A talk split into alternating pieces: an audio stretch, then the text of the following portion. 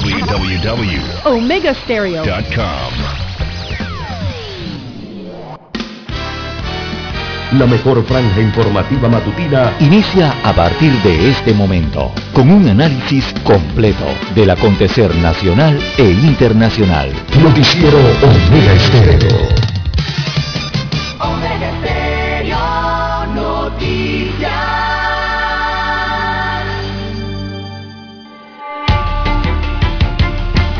A continuación, los titulares, con los hechos que son noticias hoy.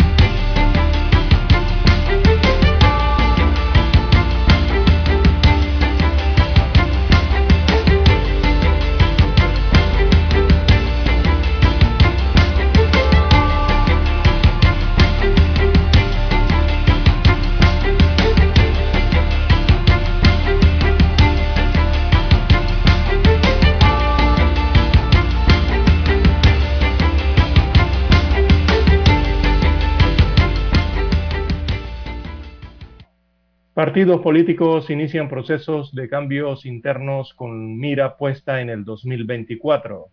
Entre ellos el PRD y el panameñismo, primero y tercer lugar en cantidad de adherentes, son los primeros colectivos en comenzar los procesos de cambios de sus estructuras internas. También diputados debatirán proyectos sobre reelección de la UNACHI, esto se dará en la Comisión de Educación, Cultura y Deportes de la Asamblea Nacional. El prohijamiento o, o no del proyecto de ley 183 que permitiría la reelección indefinida del rector de la Universidad de Chiriquí. También piden a la Fiscalía investigar el caso de ETESA. Esto lo solicitó la ANTAI para que la Fiscalía Anticorrupción eh, investigue de oficio la denuncia por posible lesión patrimonial contra el estatal ETESA SA en el proceso de compra e instalación completa de dos reactores. También para hoy, amigos oyentes, Operación Chivo ordenan detención para 20 personas. 20 de los 23 aprendidos durante esta operación denominada Chivo que desarticuló una red de narcotráfico en la que están incluidos seis agentes del Senan. Las otras tres personas recibieron medidas cautelares. También para hoy, amigos oyentes, Omicron empuja uso de las pruebas rápidas en el país. Así que el debate sobre la autorización y venta de las pruebas rápidas o de autoaplicación de la enfermedad COVID-19 eh, demandan entonces de los test de diagnósticos para este virus que está en un, está en un vertiginoso ascenso. Así que el MINSA reporta 9.506 recuperados y 5.455 nuevos contagios. Debido a eso también se decidió en Panamá reducir los aislamientos eh, de positivos y esto está publicado ya en Gaceta Oficial. También la primera dama de la República da positivo para la COVID-19. En un comunicado asegura sentirse bien y que está vacunada de forma completa. En más títulos eh, para la mañana de hoy, amigos oyentes, además eh, de gastos de movilización, ediles tienen flota vehicular. Los representantes de corregimientos del Distrito Capital han cobrado gastos de movilización por 5 mil dólares durante años y sin embargo tienen a su disposición una variada y numerosa flota de vehículos de distinta gama, hasta 4x4 eh, en caso de algunos últimos modelos. En cuanto a la vacunación pediátrica, bueno, esta llega el día jueves, va a llegar a, los circuitos 8.1 y 8.9, así se ha anunciado esta jornada de vacunación pediátrica para niños de 5 a 11 años de edad. El próximo jueves 27 de enero eh, beneficiará entonces a los circuitos 8.1 de Arraiján, y también el 89 en Panamá Norte. En el ámbito económico, la DGI dice que 2021 cerró con 7.366 millones de dólares en recaudación. Bien, amigos oyentes, a nivel eh, internacional, tenemos para hoy que Boris Johnson advirtió a Vladimir Putin que una invasión a Ucrania sería desastrosa y que habrán bajas. También tenemos que países de América han superado hasta 10 veces sus pic de contagio de COVID-19 en el mes de enero. Cifras eh, de decesos se mantienen bajas. También renuncia el presidente de Burkina Faso tras golpe de Estado realizado por los militares. En Europa, un temporal de nieve azota a Grecia. Reportan cortes de energía y más de mil vehículos atrapados. Amigos oyentes, estas y otras informaciones durante las dos horas del noticiero Omega Estéreo.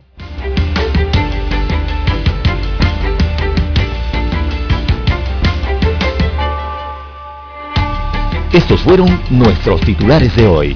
En breve regresamos.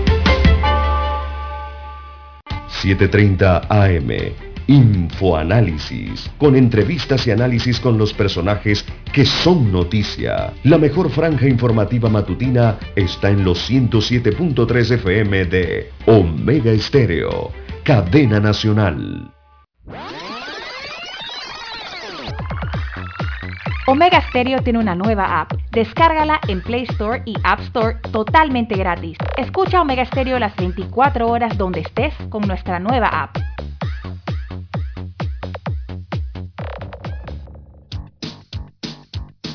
En Omega Estéreo estamos evolucionando para ti. Te acompañamos en tu auto, en tu oficina, en tu hogar y ahora en cualquier dispositivo móvil. No importa dónde te encuentres.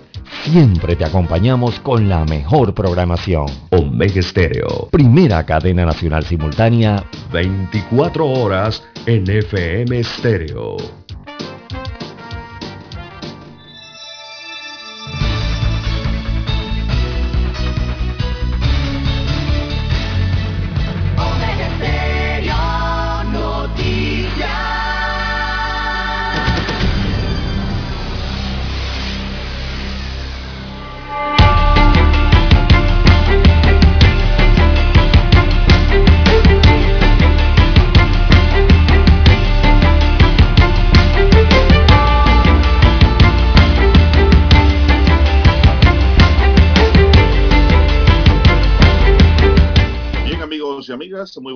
Días. Hoy es martes 25 de enero del año 2022. Daniel Arauz Pinto está en el tablero de controles. En la mesa informativa les saludamos. César Lara. Y Juan de Dios Hernández Sanur para presentarle las noticias, los comentarios y los análisis sobre las informaciones que pues vertimos en esta mañana, iniciando la jornada como todos los días con fe y devoción, agradeciendo a Dios Todopoderoso por esa oportunidad que nos de poder compartir una nueva mañana, un gran privilegio. Compartir con ustedes una mañana informativa y de esta forma llegar hacia sus hogares, a sus automóviles, a su puesto de trabajo, donde quiera que usted se encuentre. Pedimos para todos salud, divino tesoro, seguridad y protección, sabiduría y mucha fe. Mi línea directa de comunicación es el WhatsApp doble seis catorce catorce cuarenta y cinco. Ahí me pueden escribir en mi línea directa de WhatsApp doble seis catorce catorce cuarenta y cinco. César Lara está en redes. Lara, ¿cuál es su cuenta? Bien, estamos en las redes sociales, en arroba César Lara R, arroba César Lara R es mi cuenta en la red social Twitter. Allí puede enviar sus mensajes, sus comentarios, denuncias, fotodenuncias, el reporte del tráfico temprano por la mañana. Recuerde esos incidentes o, bueno, lamentablemente ya los accidentes, toda esa información usted la puede enviar allí le sirve precisamente eso, información para tomar mejores decisiones a los conductores. Buenos días, don Daniel, a usted, eh, don Juan de Dios Hernández, y a todos los amigos oyentes a nivel de la República, todas sus provincias, todas sus comarcas, toda el área marítima donde llega la señal de Omega Estéreo. Dos frecuencias cubren el territorio nacional. También los que ya están conectados en omegaestereo.com, allí en la magia del ciberespacio. Bueno, allí la cobertura es a nivel mundial. Bienvenidos sean todos amigos. También los que ya han activado su aplicación eh, en Android o iOS. Bueno, para sus dispositivos móviles, sus celulares, donde también escuchan este noticiero. Y a todos los amigos oyentes también que nos sintonizan a través de televisión. Omega Estéreo llega a su televisor. El canal es el 856 de Tigo, televisión pagada por cable a nivel nacional. Recuerda el canal 856, ahí llega la señal de Omega Estéreo a su TV. ¿Cómo amanece para este martes, eh, don Juan de Dios?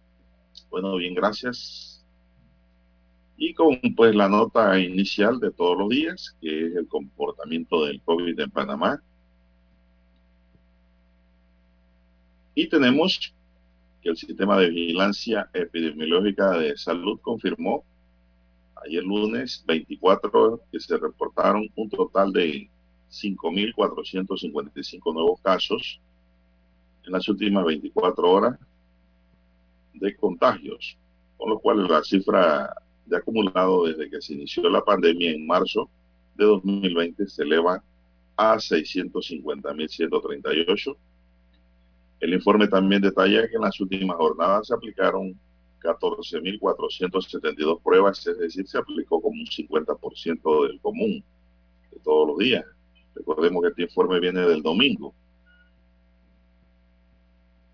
Ahora se eleva la positividad a 36.3%. Así es. Ayer a 37.6% hoy. Sí, un punto en cuanto a la cantidad, Diga. Un punto más. El día anterior estaba en 36. Casi un punto. Sí, subió. En cuanto a la cantidad de personas fallecidas, el MINSA confirmó que estas suman 7.609 en total y de esas 10 se reportaron en las últimas 24 horas y una de fecha anterior, manteniéndose así el número de 11 fallecidos y una letalidad de 1.2%. A la fecha, un total de 79.281 personas mantienen la enfermedad de SARS-CoV-2 activa. 79.281 personas están en perfectas condiciones para contagiar.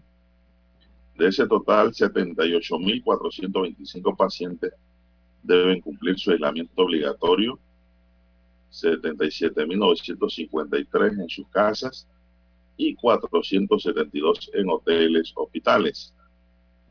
Por otro lado, el total de contagios activos, 856 eh, enfermeros han requerido hospitalización, enfermos debe ser, han requerido hospitalización y pusieron enfermeros. Y de esos 767 permanecen recluidos en salas regulares y los 89 restantes en unidades de cuidados intensivos de diferentes hospitales a nivel nacional. 89 están en unidades de cuidado intensivo. Se informa de la recuperación de 9.506 personas que vuelven a la cancha, con las cuales la cifra acumulada en este renglón se elevó a 563.248 casos. Eso es el resumen, don César,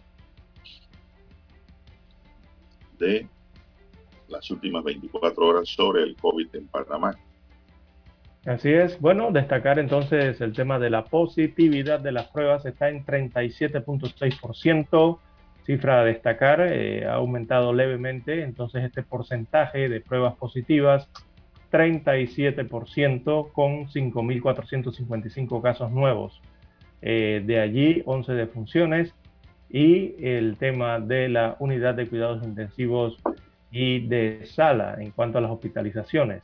89 pacientes en unidades de cuidados intensivos y 767 se encuentran en salas hospitalarias. Estos últimos de COVID moderado, ¿no? 89 eh, sí, más delicados, entonces eh, recibiendo tratamientos especializados en cuidados intensivos. Bien, don Juan de Dios, eh, ayer, ayer también se dio o se emitió el decreto ejecutivo número 5 que autoriza las pruebas de las pruebas autoaplicadas para detectar la COVID-19 y reducir, también se redujo el aislamiento positivo a siete días. Parte de las decisiones que se tomaron ayer a través de un decreto ejecutivo. Eh, hacemos la pausa y retornamos con los detalles eh, de las nuevas reglas al respecto.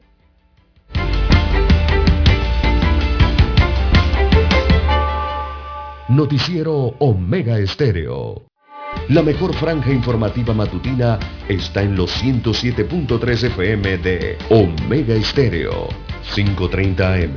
Noticiero Omega Estéreo presenta los hechos nacionales e internacionales más relevantes del día. 730 AM. Infoanálisis, con entrevistas y análisis con los personajes que son noticia. De 8 y 30 a 9 y 30 de la mañana, sin rodeos con Álvaro Alvarado, de lunes a viernes, por Omega Estéreo.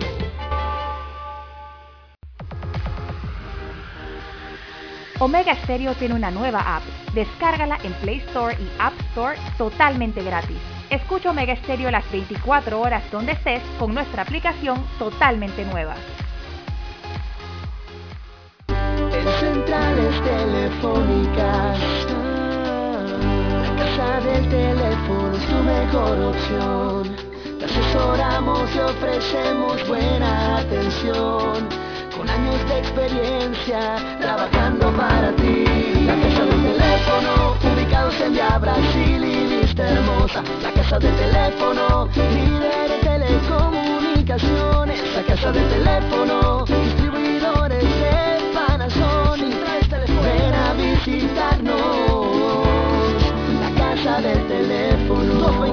229-0465 lsdtcorp.com Distribuidor autorizado Panasonic Para anunciarse en Omega Estéreo, marque el 269-2237. Con mucho gusto le brindaremos una atención profesional y personalizada.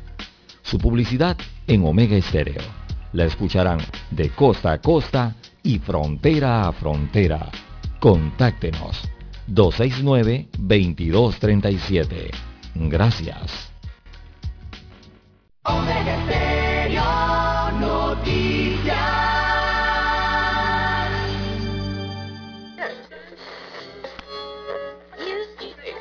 Cuando nadie creía en el FM estéreo. Esta es la nueva generación en radio. Esta es la generación Omega construimos el camino que seguirían las demás. Omega Estéreo. 41 años de profesionalismo, evolución e innovación.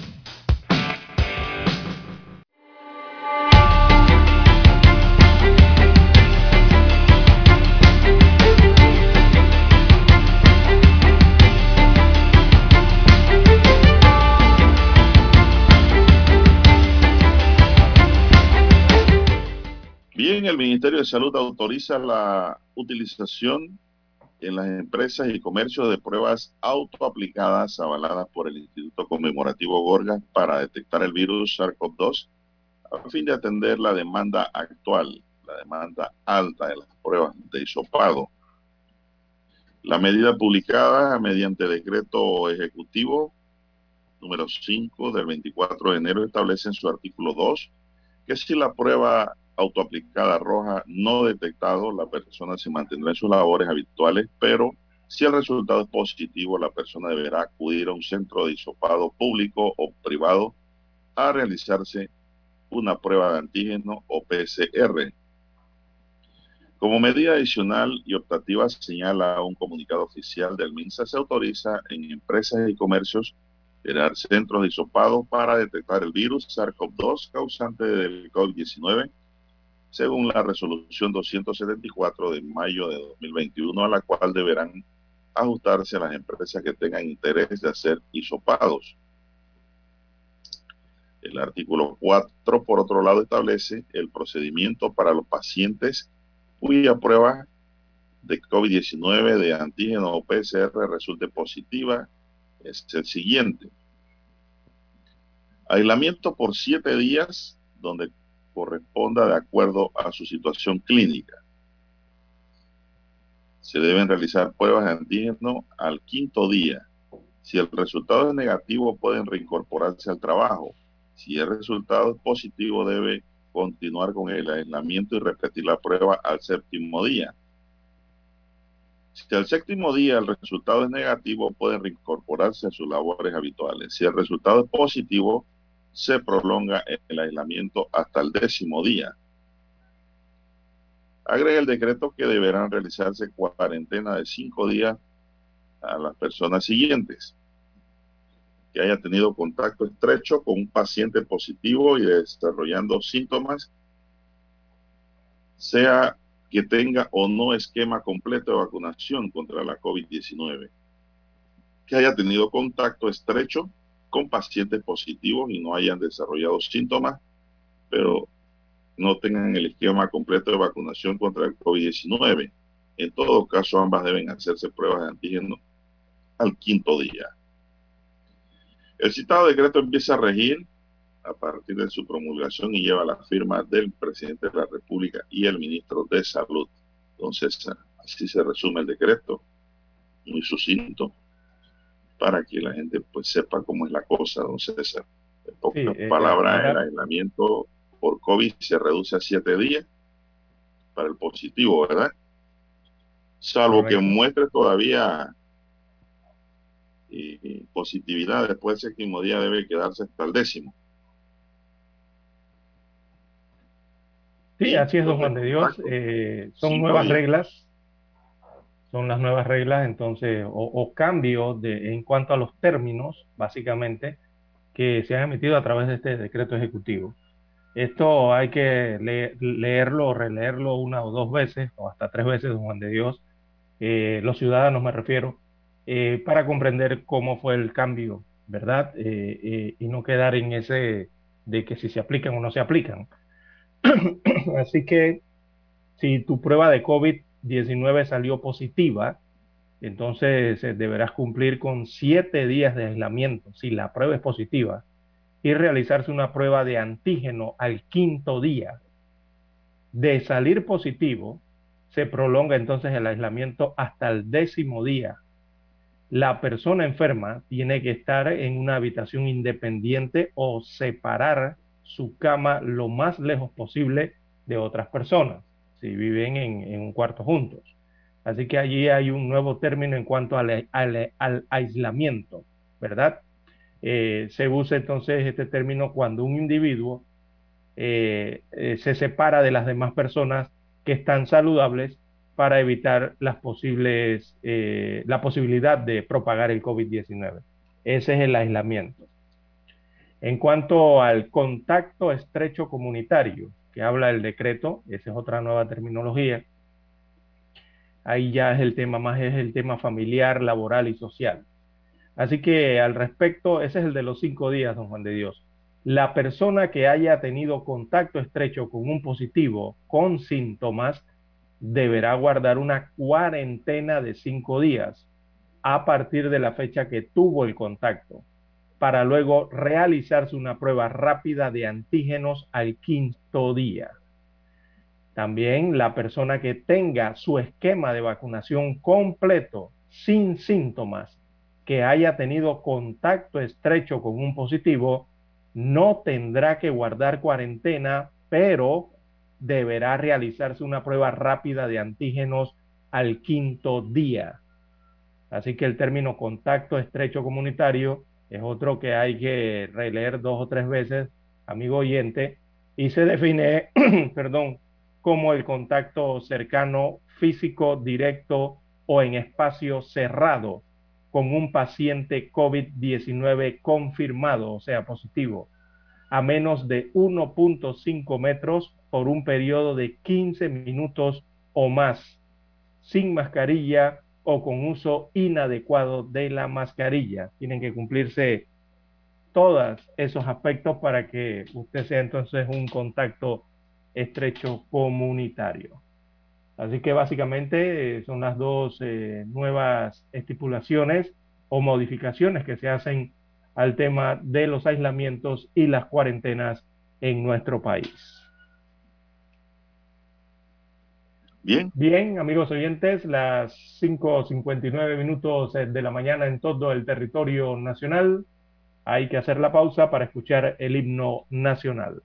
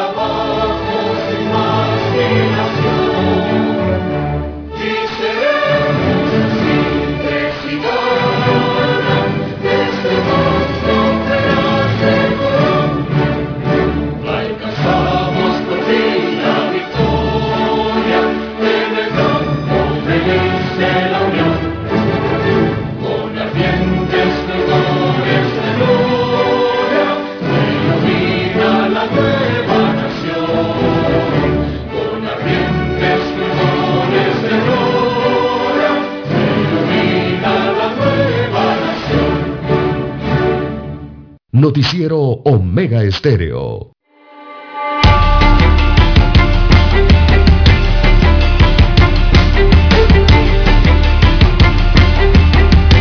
Bueno, continuamos, sigue girando el reloj, sigue avanzando la mañana y usted pues tomando su sorbo de café a esta hora de la mañana, ¿verdad? Bien temprano. En sintonía de su noticiero, el primero con las últimas, un noticiero diferente para gente pensante en todo el país. Bien, eh, la Dirección General del Sistema Penitenciario informó que los familiares y abogados de las personas privadas de libertad deberán presentar tarjeta de vacunación contra la COVID-19 al momento de las visitas. La DGSP emitió un comunicado en el que detalla que las visitas deben tener al menos dos dosis, así es, dos dosis aplicadas de la vacuna contra el virus para poder ingresar a los centros penitenciarios del país. Esto es para familiares y abogados de los detenidos. La entidad explicó que la medida adoptada tiene como fin preservar la salud de las personas privadas de libertad, al igual que la de los familiares, visitantes, custodios técnicos y administrativos. Al 21 de enero de 2022, la Dirección del Sistema Penitenciario reportó que habían unos 89 casos de COVID-19 activos en los privados de libertad, César. Sí, porque es una medida que se ha dado a conocer ayer para las visitas, así es. Esto se extiende también a los abogados de las personas detenidas, don César. Tienen que tener el esquema completo por ahora de 2. ¿En qué fecha que cambia a 3, César? El 28 de enero, dentro de tres días. Dentro de tres días cambia entonces al, a la, la, pauta completa sería de tres eh, dosis de la vacuna, en este caso AstraZeneca y, y Pfizer BioNTech en Panamá, ¿no? La vacuna anti-COVID. A partir del 28 de enero cambia esa, esa situación. El, el esquema será de tres. Será de tres eh, vacunas. El esquema, la, la, vacuna completa será de tres. El esquema, ¿no?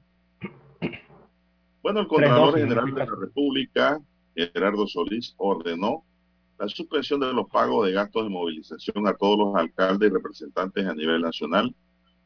Solís también dio instrucciones para suspender los pagos de los gastos de representación arriba de los 3.500 dólares. La medida fue dispuesta al incluir la revisión de los salarios, gastos de representación y movilización que lleva a cabo la Dirección Nacional de Fiscalización. Esta decisión se adoptó desde el jueves 20 de enero aunque según la Contraloría General, estas derogaciones venían ejecutándose por 15 años. El pasado 18 de enero, la entidad anunció que la Dirección Nacional de Fiscalización realizaría una evaluación de los salarios, gastos de representación, movilización y dieta de los alcaldes y representantes. La instrucción sobre este proceso de evaluación fue dada por el propio Contralor. La asignación por parte de los diversos consejos municipales de gasto de movilización, algunos representantes del corregimiento y alcaldes del país, que oscilan entre los 4 mil a 5 mil dólares, ha sido duramente cuestionada por sectores políticos y de la sociedad civil que consideran como exagerado esos montos. En tal sentido, el Contralor Solís indicó en su momento que las decisiones político-administrativas adoptadas por cada consejo con relación a su presupuesto son responsabilidad exclusiva de los alcaldes y de representantes por el respeto a la autonomía institucional como corresponde de un Estado de Derecho.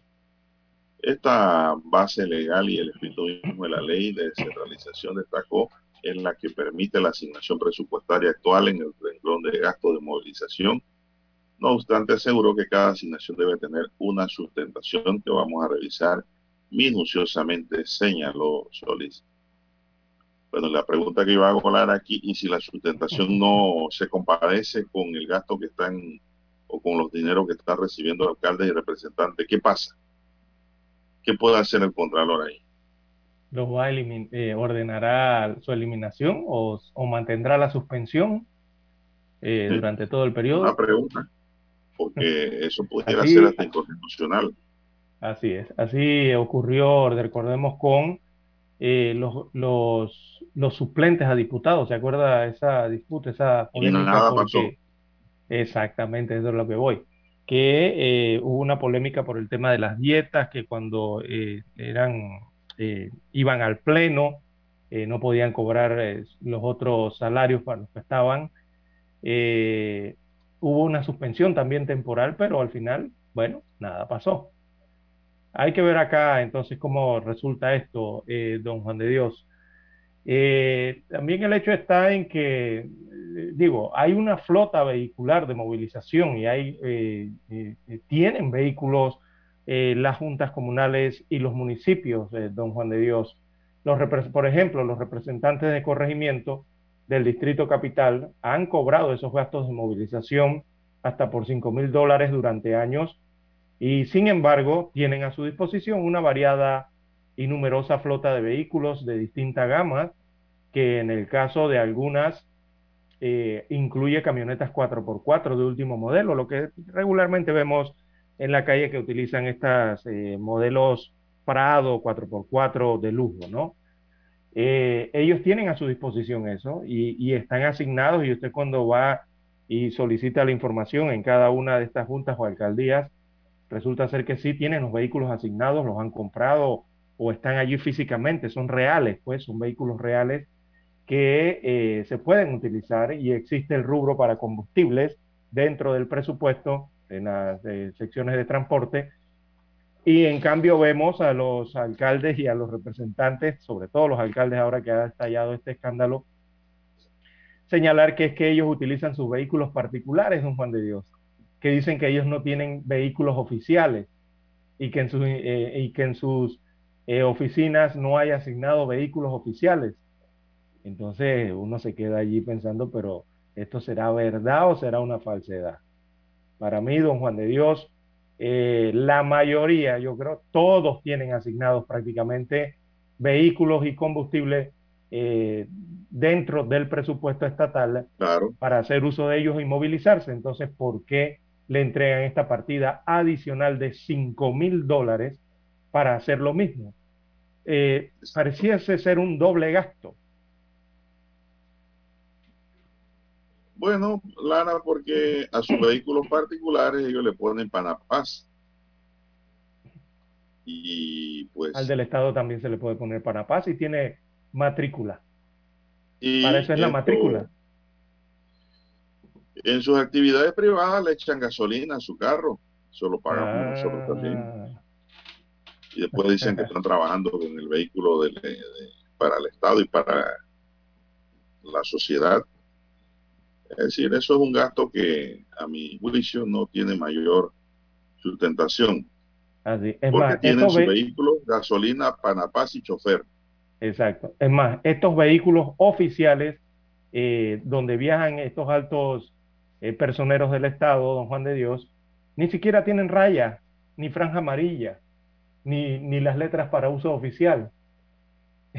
en la mayoría, don Juan de Dios. Así que pareciesen vehículos particulares cuando usted los ve en la calle, pero son vehículos oficiales al final de la historia. Así que... pero si ellos tienen asignación de combustible, don César. Sí, exacto. Ese, ese gasto de movilización, ¿en qué se da? ¿Qué movimiento causa gasto allí? Es la pregunta que yo hago. Por una parte. Movimientos particulares. Más nada. Y lo dos, eh, la confesión de algunos alcaldes que han dicho que no registran este gasto. ¿Cómo lo hacen? O sea, cada vez que llenan el tanque de combustible, eh, no registran cuánto es. O sea, si, si, si, si en esta vuelta riposté 25 dólares de combustible, o fueron 50, o fueron 80, no llevan eso, según lo que escuché en las declaraciones de algunos alcaldes, y que utilizan este rubro para otras eh, acciones que no es la de combustible ni de movilización, como ya se ha conocido, entre comillas, eh, cito al propio alcalde de Colón Lee, como lo dijo, eh, la picadura de culebra, aunque realmente la palabra es mordedura, don Juan de Dios, para hacerle la corrección, pero lo estoy citando como lo dijo.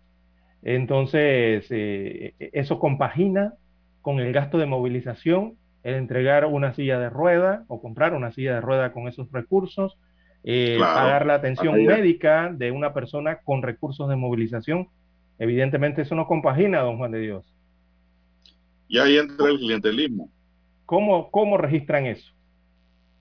No, no, no, registran nada. Eso está allí bien opaco.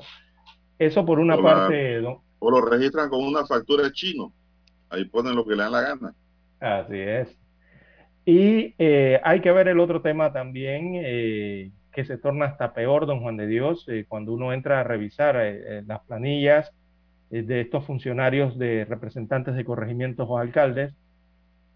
Hay el otro hecho en el país de que existen 172 representantes de corregimiento y también hay 30 alcaldes que tienen licencia con sueldo, don Juan de Dios. Recordemos que antes de ser alcaldes o representantes, estas personas trabajaban en alguna empresa privada y para, en este caso serían para las instituciones, en este caso de licencia con sueldo serían para las instituciones del Estado, no sé, trabajaban en el MINSA, en, el MEF, en el aeropuerto, en la policía, eran médicos eh, del MINSA y al ganar eh, las elecciones entonces se pasan entonces a hacer cargos de elección, cargos electos, perdón, pero mantienen sus salarios de eh, las instituciones donde laboraban anteriormente. Y don Juan de Dios, cuando usted revise esas planillas, usted se encuentra que hay eh, representantes de corregimiento que tienen licencia con sueldo de hasta casi 6 mil dólares, don Juan de Dios. Adicional entonces a lo que ganan ya como cargos electos, no de representantes y Eso Eso está demandado ante la Corte Suprema de Justicia. Indudablemente la Corte va a tener que fallar allí de que hay una inconstitucionalidad en ese doble cobro como político y como funcionario si no está en el puesto. La licencia con sueldo es para casos especiales, para alguien que tenga que por razones de urgencia cumplir una misión y que no se le puede desligar del puesto. Pero para esto no, esto, no, es ni siquiera estudios, porque a veces dan licencias con sueldo por estudios. No, esto es para... Y todo eso lo paga el Tesoro para que vaya a ganar plata a otro lado. Y encima de ganar plata para que gane eh, dineros en viáticos, gastos de representación y en dieta. No, hombre, esto, no tiene ni pie ni cabeza. Aquí no hemos dormido los panameños. Sí, y esto lo paga el Tesoro Nacional antes de ir al cambio. Lo paga el Tesoro Nacional. Recordemos, cuando usted le hablan de Tesoro Nacional, es el recaudo de los impuestos de todos y todas los panameños y panameñas. Así que esto es inadmisible, como usted bien señala, es incomprensible, inconcebible que esto pase, eh, principalmente cuando hay en el país, don Juan de Dios, precisamente comunidades con serios problemas sociales de servicios básicos y públicos. Y precisamente son los representantes de esas comunidades los que tienen estas licencias con sueldo de hasta 6 mil dólares, más el sueldo eh, que le corresponde como autoridad electa. Por eso es que suben 12 mil hasta 15 mil dólares. Además, esta licencia con sueldo priva a la institución de nombrar a otra persona para que haga las funciones que se no está haciendo. Exactamente. Y con eso se llena un vacío ahí y se cumple una misión más en el Estado. Esas cosas son las que hay que enmendar, don Juan de Dios, ese doble gasto que se efectúa hoy por hoy desde los gobiernos locales y en las juntas comunales. Vamos a la pausa. vamos a la pausa.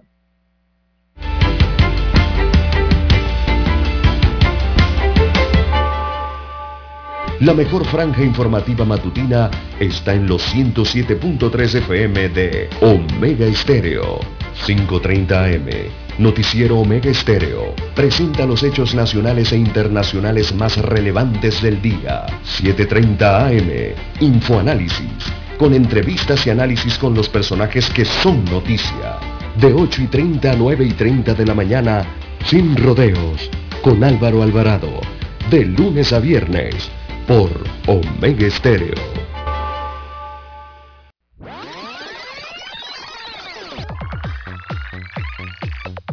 Omega Stereo tiene una nueva app. Descárgala en Play Store y App Store totalmente gratis. Escucha Omega Stereo las 24 horas donde estés con nuestra aplicación 100% renovada.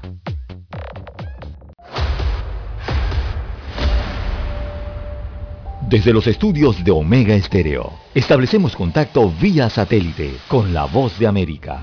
Desde Washington, presentamos el reportaje internacional.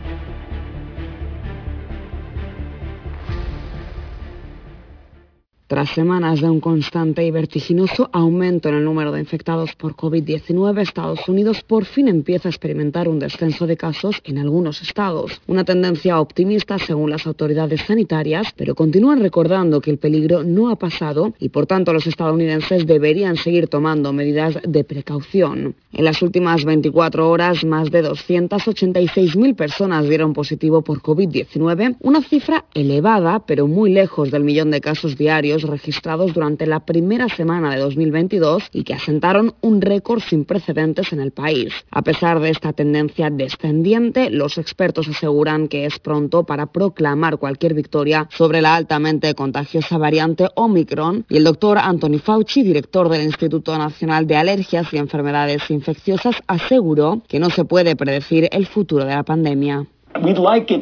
Me gustaría que bajase a ese nivel donde no nos interrumpe en el sentido de volver a un cierto grado de normalidad. Ese es el mejor de los casos, pero tenemos que estar preparados para el peor de los casos. En tanto, los efectos del COVID-19 se sienten en otras áreas del país. Más allá del ámbito sanitario, en la esfera económica, millones de ciudadanos sufren las consecuencias de la pandemia, cuyos ingresos se han visto severamente reducidos. En la búsqueda de soluciones, el presidente Joe Biden pidió a los alcaldes de ciudades estadounidenses reunidos en Washington, D.C., que hagan uso frecuente de sus fondos de ayuda estatales y locales creados para combatir la pandemia y así estimular la captación de trabajadores para construir un futuro mejor en torno a las personas que hacen que sus comunidades funcionen.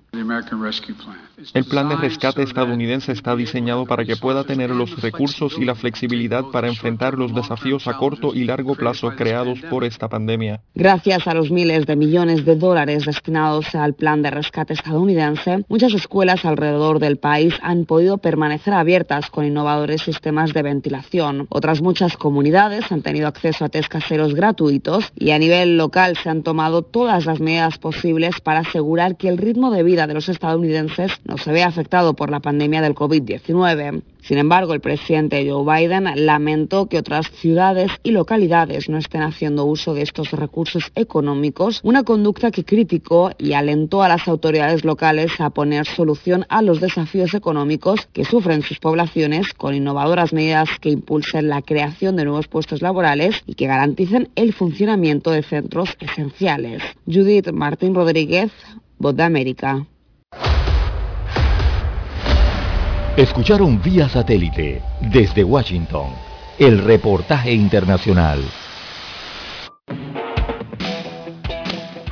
En Omega Estéreo estamos evolucionando para ti. Te acompañamos en tu auto, en tu oficina, en tu hogar y ahora en cualquier dispositivo móvil. No importa dónde te encuentres, siempre te acompañamos con la mejor programación. Omega Estéreo, primera cadena nacional simultánea 24 horas.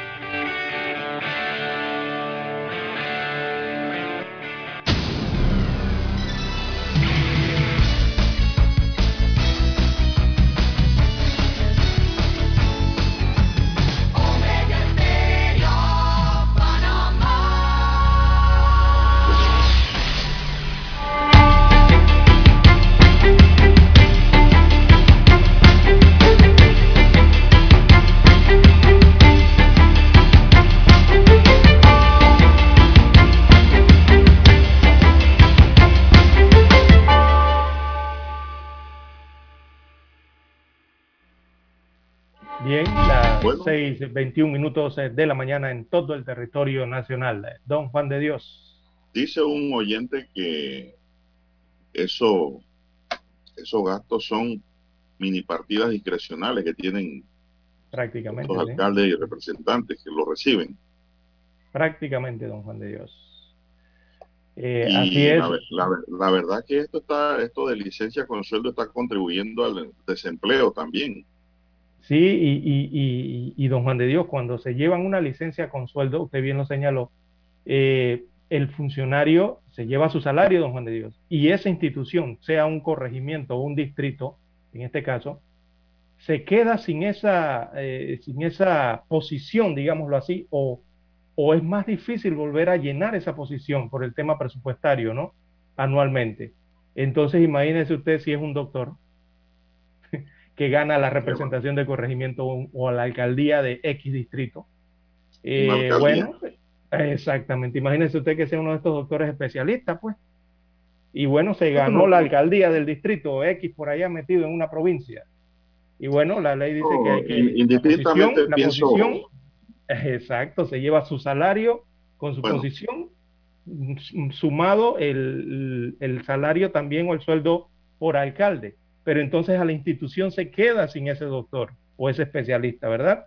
Y como el salario se lo lleva íntegro, entonces les es más difícil a esa institución volver a reponer a ese funcionario que estaba brindando una atención a la sociedad, o sea, a su comunidad. Entonces al final quedan afectadas las comunidades, don Juan de Dios. Lo mismo ocurre con un maestro, imagínense que sea un maestro especial, eh, o, cualquier otra eh, profesión dentro de las que se ejerce Yo diría en el cualquier funcionario, César. Exacto, cualquier funcionario que esté desarrollando un trabajo. Exacto. En el momento en que esa persona se lleva su salario por licencia, no pueden nombrar a nadie en esa posición. Y eso afecta a las comunidades. Ahora mismo el PRD está necesitando nombrar mucha gente que no ha podido nombrar y que se pelaron el lomo en la campaña política, Lara.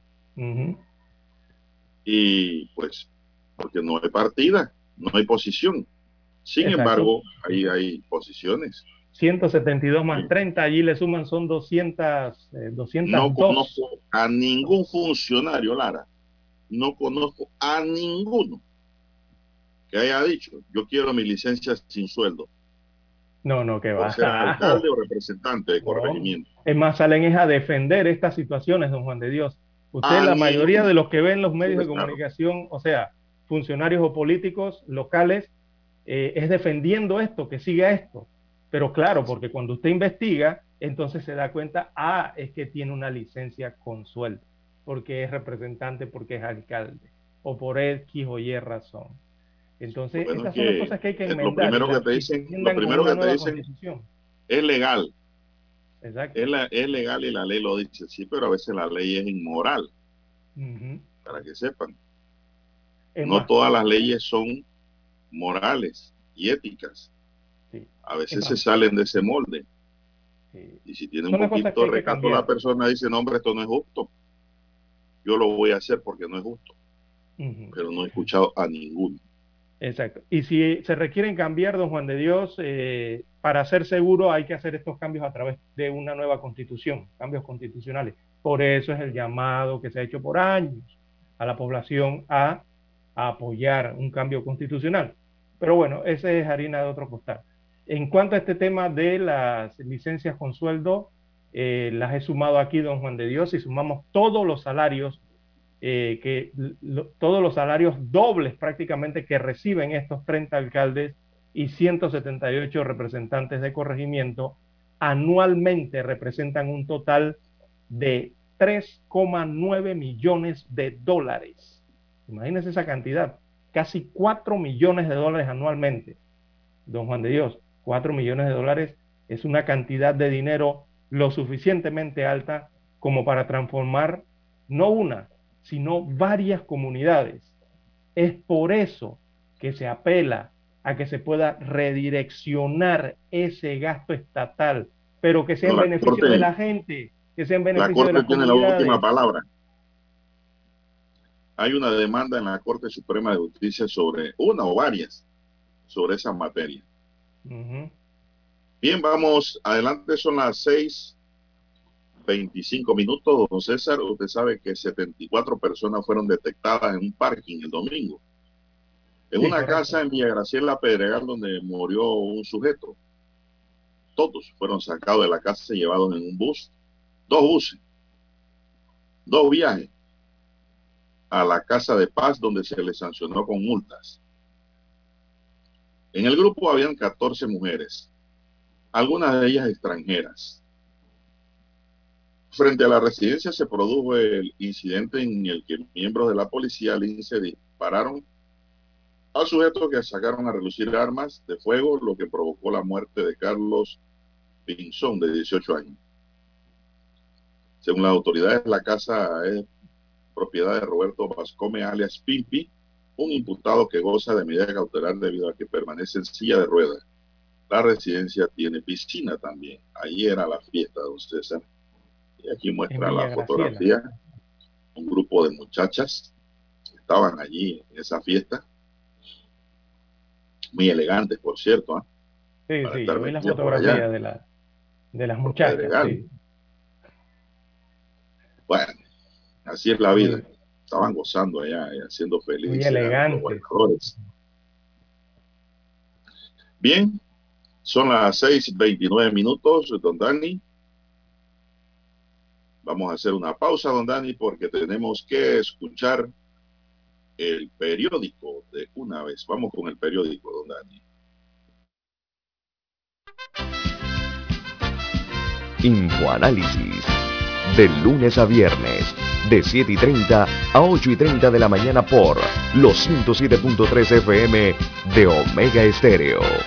Con Guillermo Antonio Adames, Rubén Darío Murgas y Milton Enríquez. Infoanálisis, el programa para gente inteligente como usted.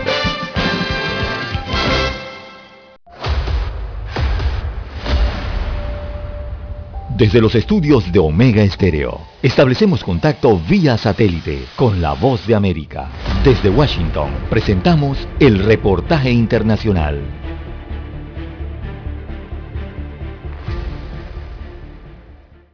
La reciente contratación que hizo el gobierno de Guatemala de una firma de cabildeo en Estados Unidos es reflejo de una comunicación debilitada y la intención de mantener las relaciones de cooperación, según el punto de vista de expertos en política internacional. Para el analista Mario López, es importante para Guatemala mantener la relación con su mayor socio comercial y económico. Se ve como uno de los recursos más desesperados y más inmediatos que ha buscado el gobierno de Guatemala para mantener nuevamente a flote la cooperación que tiene con Estados Unidos y la relación bilateral diplomática demuestra que ha existido un desgaste en la misma, producto de todas esas decisiones de política interna que seguramente no van de acuerdo a la orientación ideológica que tiene el gobierno actual en Estados Unidos algo que refuerza el analista Fernando Hispanel de la Asociación de Investigación y Estudios Sociales. Así es.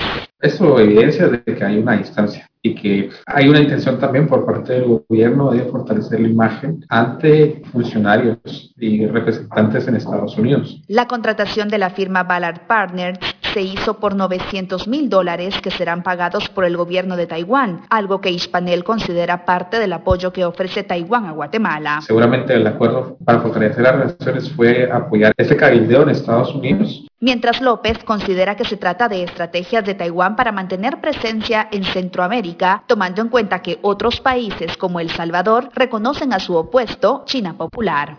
Es un reflejo de cómo Taiwán ha ido viendo, de cómo se han perdido relaciones bilaterales en la región de Centroamérica por el creciente ascenso diplomático de China en Centroamérica. El gobierno de Guatemala indicó que esta contratación busca promover sus intereses en Estados Unidos en temas de comunicación estratégica, atracción de inversión y mejorar el posicionamiento del país para la promoción de productos de pequeños productores. Eugenia Sagastume, Voz de América, Guatemala. Escucharon vía satélite desde Washington el reportaje internacional. Omega Estéreo, 24 horas en FM Estéreo. MM Company, la solución para tus textos escolares. Evita largas filas, ahorra tiempo y recibe tus libros escolares en la comodidad de tu casa. 396-1674, 6251-7417. MM Company, abona ya y separa tus textos. Pedidos arroba mmcompanyonline.com. MM Company, 396-1674, 6251-7417. Visita nuestra página web www.mmcompanyonline.com. Diga que escuchó este anuncio en Omega Stereo y recibirá un obsequio.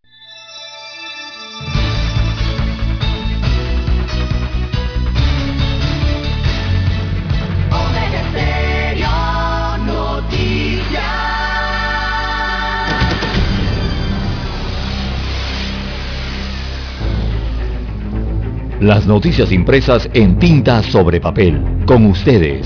Escuchando el periódico. Los titulares de las primeras planas de los diarios estándares de circulación en Panamá.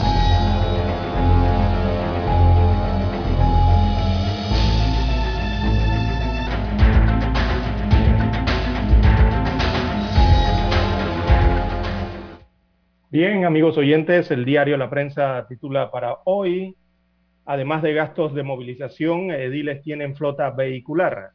Destaca la información del diario La Prensa que los representantes de corregimiento del Distrito Capital han cobrado gastos de movilización por 5 mil dólares mensuales durante años. Y sin embargo, tienen a su disposición una variada y numerosa flota de vehículos de distinta gama, que en el caso de algunas incluye camionetas 4x4 de último modelo. Esto en la comuna capitalina. También otros títulos del diario La Prensa para hoy. Omicron empuja uso de las pruebas rápidas en el país. La circulación de la variante del virus SARS-CoV-2, denominada Omicron B11529, en el país trajo consigo el debate sobre la utilización y venta de las pruebas rápidas o de autoaplicación de la enfermedad COVID-19, ya que por semana la demanda de los test de diagnóstico está en un vertiginoso ascenso. También para hoy la prensa titula, el MINSA anuncia nuevas disposiciones. Se permitirán las pruebas caseras y se reduce el tiempo de aislamiento. La norma ya está vigente, dado que rige a partir de su promulgación, esto en Gaceta Oficial, a partir de ayer lunes. También la prensa para hoy destaca la vacunación pediátrica llega este jueves a los circuitos 8.1 y 8.9. Así que la jornada de vacunación pediátrica anti-COVID para niños de 8 a, perdón, de 5 a 11 años de edad llega este jueves 27 de enero a los circuitos 8.1, este es el circuito de Arraiján, y el circuito 8.9, que es la parte norte de la provincia de Panamá. También para hoy la prensa destaca en la sección económica, DGI dice que el año 2021 cerró con 7.366 millones de dólares en recaudación. Bueno, aunque la cifra está por debajo de lo recaudado en el año 2019, antes de la pandemia, los ingresos corrientes del año 2021 alcanzaron 7.366 millones de dólares, es decir, un 14.5% por arriba de los 6.429 millones de dólares del año 2020. Esto según lo informó el director general de ingresos, él es de nombre Publio de Gracia. También pocas lluvias presionan el sistema eléctrico del país. Bueno, estamos en temporada seca. Así que las hidroeléctricas de Fortuna y Bayano, las únicas que tienen embalses, registraron bajo nivel de agua debido a las escasas precipitaciones que, que han habido en las cuentas, perdón, en las cuencas de los ríos que abastecen los reservorios. Así lo destaca hoy el diario La Prensa. También en otros títulos eh, del rotativo tenemos que Contraloría suspende pago de gastos de movilización a alcaldes y representantes de corregimientos. Así que la suspensión de estos pagos eh, por el rubro de movilización a todos los alcaldes y ediles del país eh, fue suspendida tras orden del Contralor General de la República el día de ayer, lunes 24 de enero del año 2022. También detenidos en Operación Chivo tenían vínculos con Marshall. Se trata de la red criminal desmantelada en la denominada Operación Chivo. Dejó al descubierto presuntos vínculos con Eduardo Macea, alias Marshall, eh, según destaca, destacan hoy los informes, eh, a quien entonces las autoridades atribuyen el control de ruta para el tráfico de cocaína hacia Europa. Destaca la prensa hoy también que la primera dama Yasmín de Cortizo dio positiva a COVID-19. Así lo informó ayer a través de un comunicado. Ella destaca que se encuentra bien y siguiendo las medidas de, eh, que establecen las autoridades de salud. También para hoy, amigos oyentes, a nivel internacional en la prensa destacan que es posible poner fin a la fase aguda de la pandemia de la COVID-19 este año, según afirmó o proyecta la Organización Mundial de la Salud. Bien, amigos oyentes, eh, también en el tema deportivo, bueno, hay un polideportivo. Panamá en el mapa de la vela, ¿sí? Eh, destaca la información que eh, ganador de eventos internacionales, maestro y uno de los máximos impulsores del deporte de vela en Panamá, Guillermo Gasperi, aspira a convertir los mares panameños en referencia mundial para este deporte eh, de las velas. Recordemos que recientemente aquí, eh, perdón, sí, aquí en, en Shelter Bay Marina, eso es en Panamá, se realizó un evento de masiva participación Shelter Bay Marina queda en la provincia de Colón, en las aguas de la costa caribeña.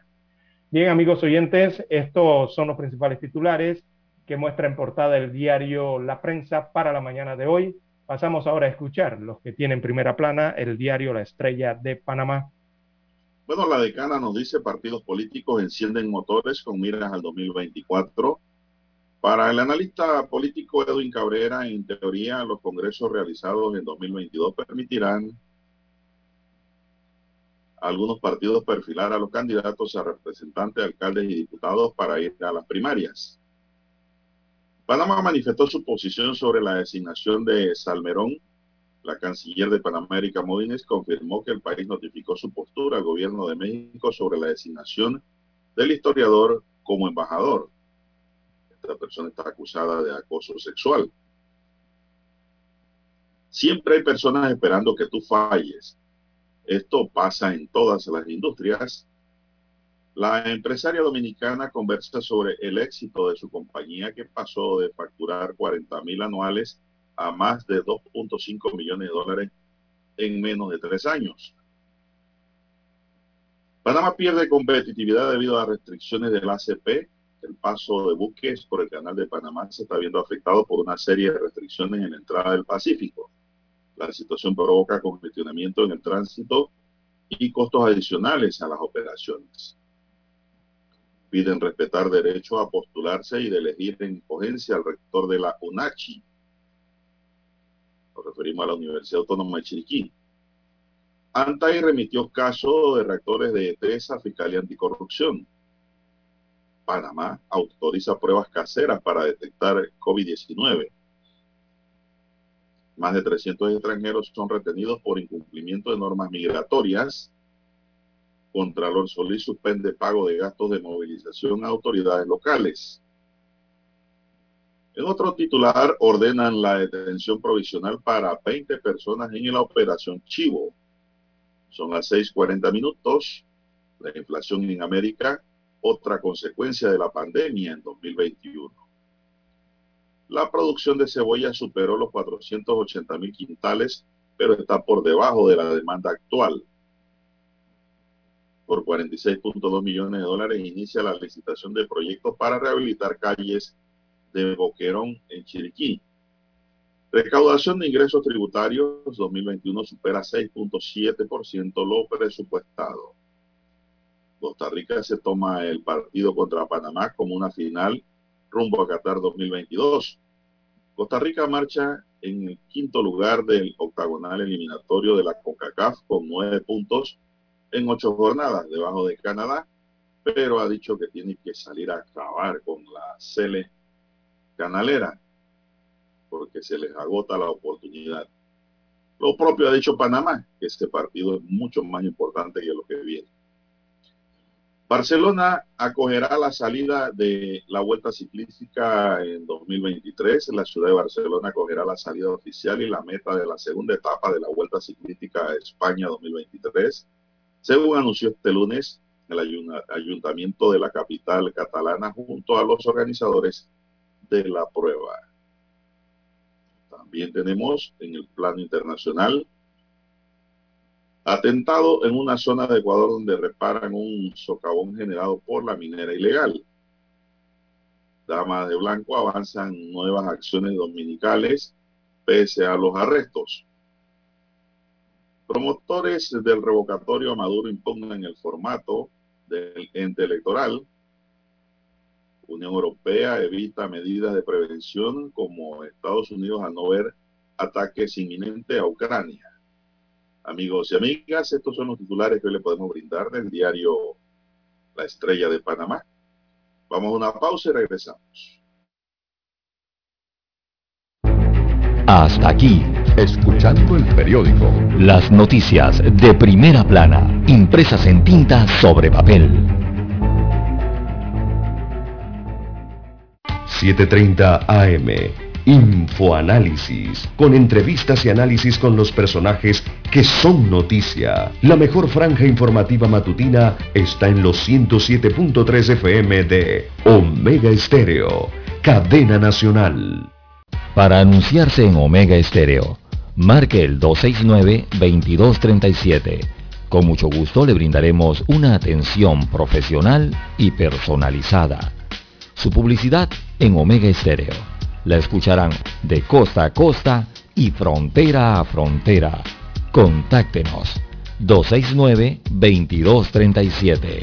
Gracias.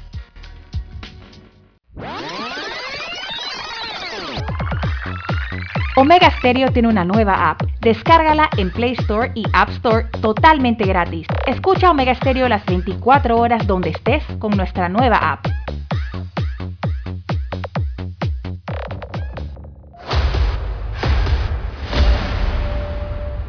Desde los estudios de Omega Estéreo, establecemos contacto vía satélite con la voz de América. Desde Washington, presentamos el reportaje internacional.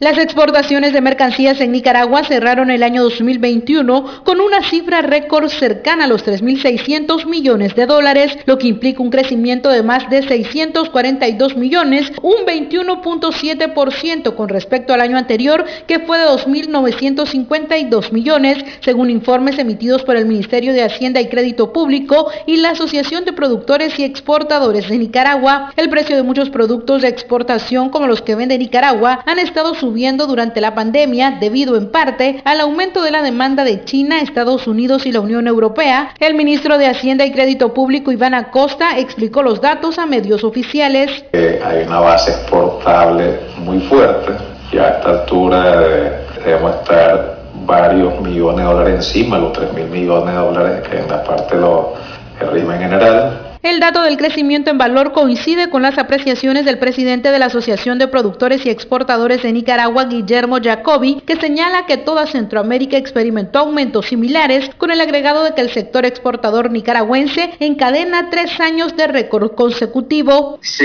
reactiva la economía, la gente empieza a demandar más, pero no hay suficiente oferta, entonces suben los precios.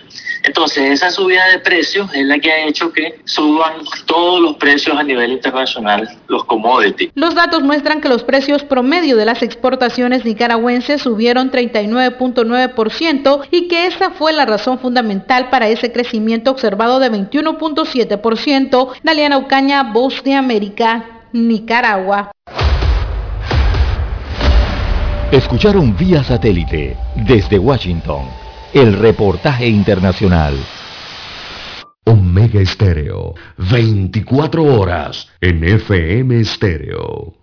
Problemas de tierra, accidentes graves, reclamos a aseguradoras, incumplimientos de contratos, reclamos de herencias, todo asunto civil y penal, consulte al 6614-1445. Ahora contamos con el servicio de asesoría, confección de pliegos de cargos, impugnación y defensa en materia de contrataciones públicas 6614-1445. Licenciados Juan de Dios Hernández Sanjur y Belkis Hernández Díaz. Es momento de adentrarnos al mar de la información. Este es el resultado de nuestra navegación por las noticias internacionales más importantes en este momento.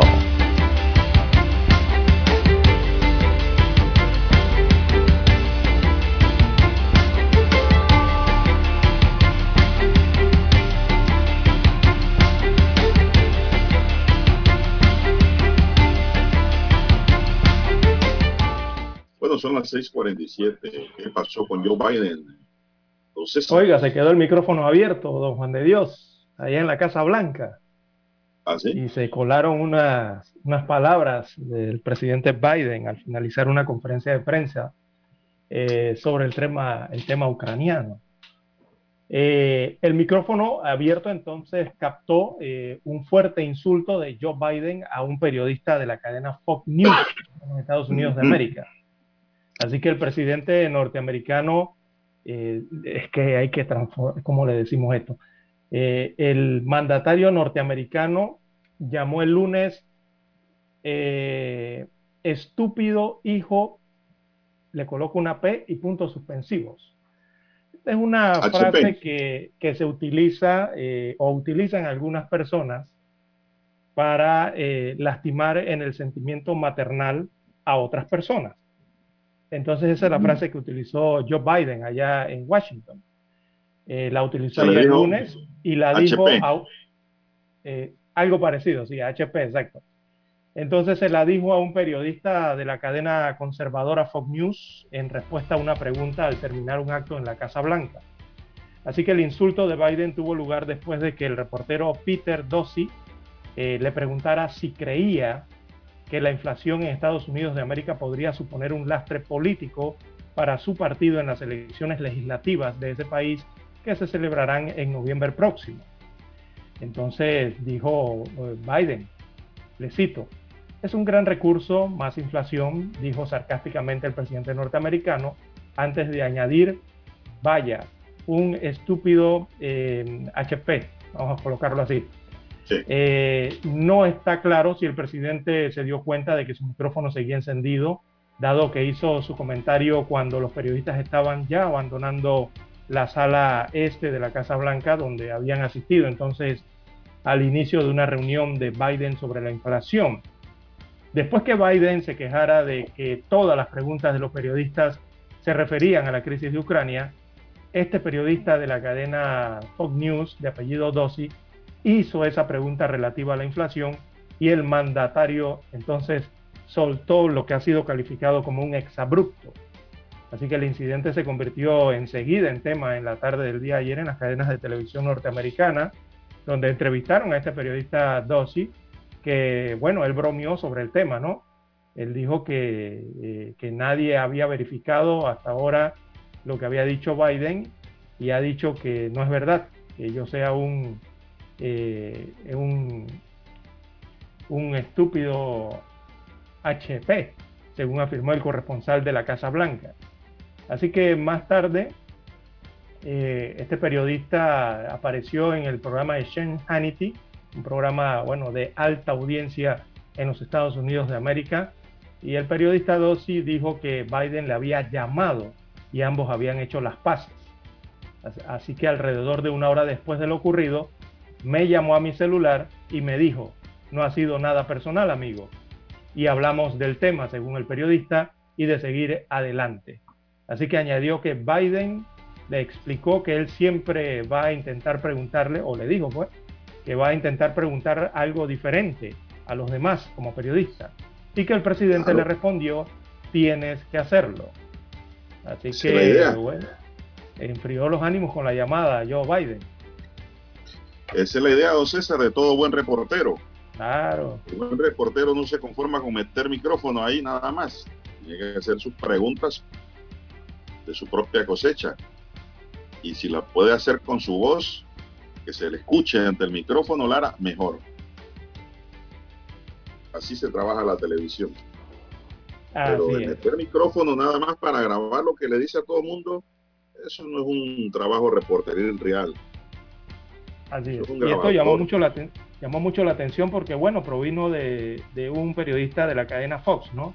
Ya todos conocemos lo que ocurrió durante la campaña electoral en los Estados Unidos de América que llevó a Biden a la presidencia entre bueno, lo, que se o lo que muchos pensaban ocurría con las cadenas de televisión, las dos más importantes de noticias de los Estados Unidos, como es la CNN y la cadena Fox. Bueno, mientras eso ocurre en Estados Unidos, en México la periodista Lourdes Maldonado se convirtió este domingo en la segunda periodista mexicana asesinada en una semana en Tijuana ciudad fronteriza con California y la tercera en todo el país en un mes, en lo que va de enero. De acuerdo a los primeros informes policiales, fue después de las 18.40 de este domingo cuando, hora GMT, cuando Lourdes Maldonado llegaba a su casa en el fraccionamiento Santa Fe, al interior de la privada Chalco, en un vehículo tipo sedán. Vecinos de la periodista primero reportaron un estruendo de cohetes, pero al salir encontraron a la comunicadora herida de bala en el asiento del piloto, por lo que pidieron la presencia de las autoridades y la ambulancia. Los primeros en llegar a la escena del crimen fueron elementos de la Policía Municipal y paramédicos de la Cruz Roja Mexicana quienes declararon sin vida a Maldonado. También llegaron elementos de la Guardia Nacional para resguardar la zona. Lourdes Maldonado pertenecía al programa de protección para periodistas de Baja California, pero la vigilancia que se le brindó no fue permanente. Su ingreso a dicho programa fue por temor a un problema legal que sostenía con el exgobernador Jaime Bonilla del oficialista Movimiento Regeneración Nacional. Incluso Maldonado acudió en marzo de 2019 a la conferencia diaria del presidente Andrés Manuel López Obrador en Ciudad de México, donde denunció que su vida estaba en peligro en medio del pleito con Bonilla, entonces senador con licencia. Vengo también aquí para pedirle apoyo ayuda y justicia laboral porque hasta temo por mi vida porque se trata de un pleito que tengo hace seis años con él, manifestó ante el mandatario Maldonado. El pasado jueves Maldonado había hecho pública su victoria sobre la demanda laboral interpuesta en contra de la empresa Primer Sistema de Noticias, PSN, propiedad del exgobernador Bonilla.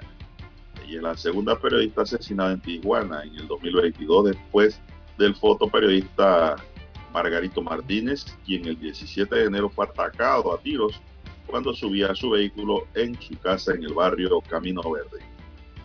Bueno, lamentable. Dios. Sí, lamentable, ¿no? Esto es como cuando, eh, es como siempre señalamos de, que tratan de matar, tratan de matar al, mensajero o de eliminar al mensajero, que vienen siendo los periodistas en este caso que dan dan la información a la población. Entonces eh, llama la atención allí algo, un término que, quizás no es muy usual aquí en Panamá, que es lo que usted señaló del programa de protección a periodistas en México.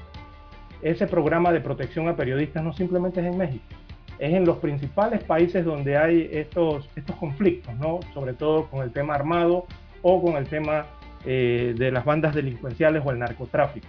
Por ejemplo, aquí en Centroamérica hay un programa similar a ese que mencionó el presidente mexicano, y que se aplicaba en Baja California con esta periodista eh, sobre protección de periodistas. Guatemala también tiene el suyo. Eh, y estos programas, básicamente, el Estado se compromete a adoptar lo que son esas medidas de seguridad de carácter preventiva, como señala la nota, y de, protección eh, para preservar lo que es la integridad de, de, los que trabajan en el periodismo, sean fotógrafos o periodistas, reporteros, y de preservar la vida, sobre todo, ¿no? De los que están involucrados en, el ejercicio de esa protección en los países y que se encuentren en el riesgo o que hayan sufrido ya las amenazas, hayan sufrido todo ese tipo de intimidaciones o que ya hayan sido objeto de ataques por parte de estos grupos interesados en no en que no se divulguen la verdad o, o en vedar el derecho de la emisión de esa información de libre pensamiento en ese sentido, ¿no? Así que son programas especiales, sobre todo en estos países que mantienen este tipo de conflictos.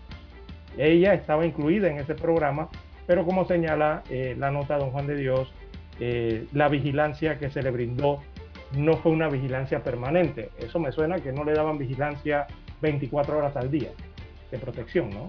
Bueno, Mientras eso pasa en México, don César, ahora tenemos que militares agrupados en el movimiento patriótico por la salvaguardia y la restauración confirmaron hoy que han tomado el poder en un golpe de Estado en Burkina Faso y que han depuesto al presidente Roche Caboré tras dos jornadas de gran incertidumbre y confusión en este país en África Occidental ante la continua degradación de la situación de seguridad que amenaza eh, los cimientos de nuestra nación, la incapacidad manifiesta del poder de Rochmark Christian eh, Caboret de unir a los burkineses para afrontar la situación con eficacia y siguiendo las aspiraciones de los diferentes estratos sociales de la nación, han decidido asumir su responsabilidad ante la historia, indicó un portavoz militar, el capitán Sixore Coder Cuadrobó, en la televisión estatal. Cuadrugó leyó dos comunicados firmados por el presidente del movimiento que parece ser el nuevo hombre fuerte del país, el teniente coronel Paul Henry Sadawo Damiba. Los golpistas aseguraron que la toma del poder se llevó a cabo sin derramamiento de sangre y sin ningún tipo de violencia sobre las personas detenidas que se encuentran en un lugar seguro y respetando su dignidad aunque no precisaron si entre estos arrestos se encuentra el depuesto presidente de 64 años. Así es. Bueno, eh, eh, surgieron informaciones de que fue el propio presidente entonces Roca Bobré que presentó su dimisión después de que los militares se hicieran del poder, ¿no? Eh, según las últimas informaciones. Así que al final de la historia es lo mismo, don Juan de Dios. O sea, ya no, hay, ya no es presidente de Burkina Faso este señor Roch Cabobre, de 64 Bueno, yo diría que no es lo mismo, yo, yo diría que no es lo mismo, don César. Porque si el presidente dimite, hay un vicepresidente, ¿no? Que debe asumir el poder. Pero aquí las fuerzas militares tomaron el control del país y proclamaron al coronel Paul Henry Sadaugo Damiba como el nuevo mandatario. Así que es un golpe de Estado. Sí, es evidente, sí, claro, está, Los militares entonces quedan en el poder de esa nación africana, Burkina Faso. Aquí en Panamá la conocíamos mucho por los partidos de fútbol, don Juan de Dios. Cuando nos tocaba repechaje.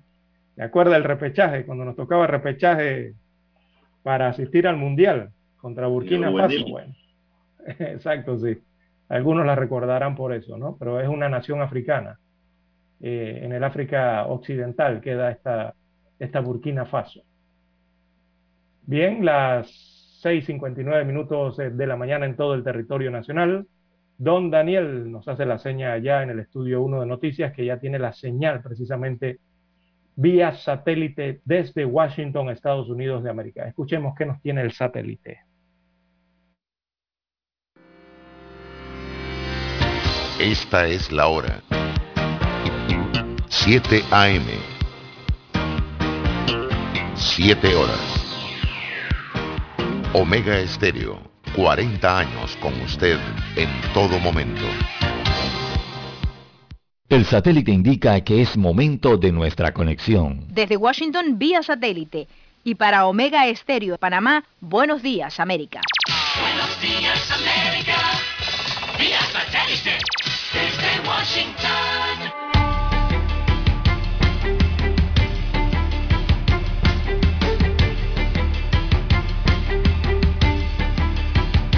Desde Washington les informa Henry Llanos. La tensión aumenta en la frontera entre Ucrania y Rusia mientras la OTAN forma medidas para responder a una posible invasión. Nos informa Celia Mendoza. A pesar de los esfuerzos diplomáticos, la Organización del Tratado del Atlántico Norte, OTAN, refuerza su presencia militar en el mar Báltico, mientras que a países de la alianza como Lituania, Rumania y Bulgaria llegarán aviones de combate F-16, soldados y barcos de guerra. Todo en respuesta a la escalada militar de Rusia en la frontera con Ucrania, donde ya hay más de 100.000 soldados rusos y se preparan ejercicios militares conjuntos con Bielorrusia.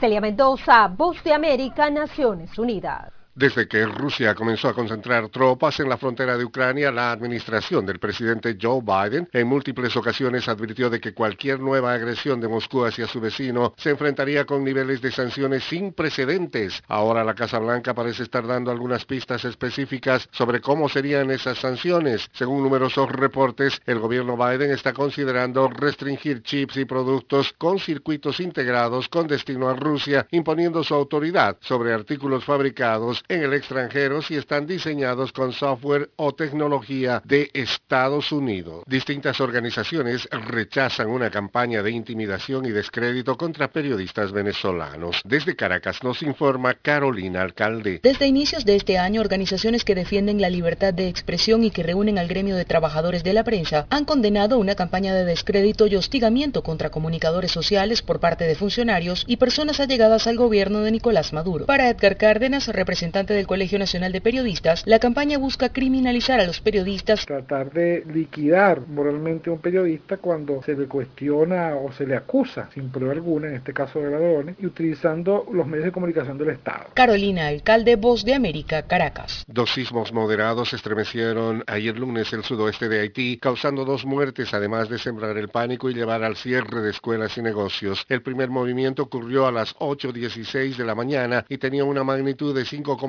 el segundo ocurrió casi una hora más tarde con magnitud de 5,1. Ambos eh, tuvieron epicentro en la península sureña de Haití, al oeste de la capital Puerto Príncipe, de acuerdo con el Servicio Geológico de Estados Unidos, que añadió que ambos tuvieron una profundidad aproximada de 10 kilómetros debajo de la superficie. Argentina inició una campaña nacional de vacunación contra el coronavirus en la población escolar para inmunizar la mayoría de los estudiantes antes del retorno a las escuelas en marzo y cumplir con un calendario de 190 días de clases presenciales.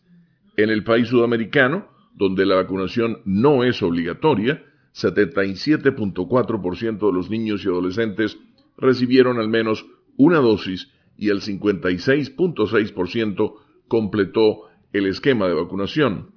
El avance de la nueva variante Omicron, con récord de contagios, ha llevado a las autoridades sanitarias a extremar los esfuerzos para alentar la inmunización de aquellos sectores de la población todavía no vacunados.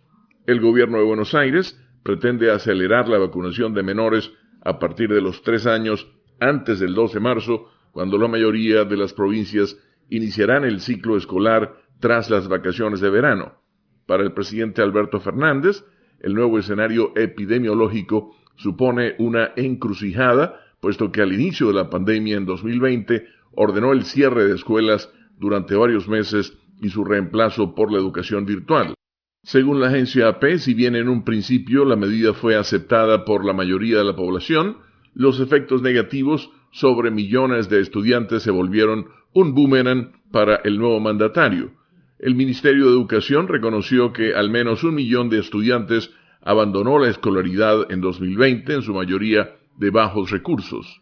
Los analistas señalaron a la política educativa durante la pandemia como una de las causantes de la derrota que sufrió el oficialismo en las elecciones de medio término en 2021. Argentina acumula más de 7 millones de contagiados y casi 120 mil fallecidos. Leonardo Bonet, Voz de América, Washington. Desde Washington vía satélite y para Omega Estéreo de Panamá hemos presentado Buenos Días América. Buenos Días América vía satélite desde Washington.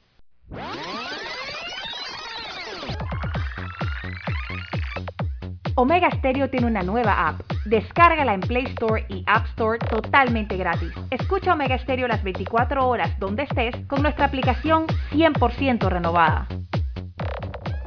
Hola, le llamo por el aire acondicionado de mi auto. Ah, ah, ah, sí, sí, señora, fíjese que estamos intentando lograr un enfriamiento general de su auto que le permita a usted y a su familia el mejor confort a la hora de viajar o llevar a sus hijos al colegio. Para esto solo necesitamos que el clima en su automóvil sea el ideal, introduciendo cientos de cubitos congelados. ¿Qué?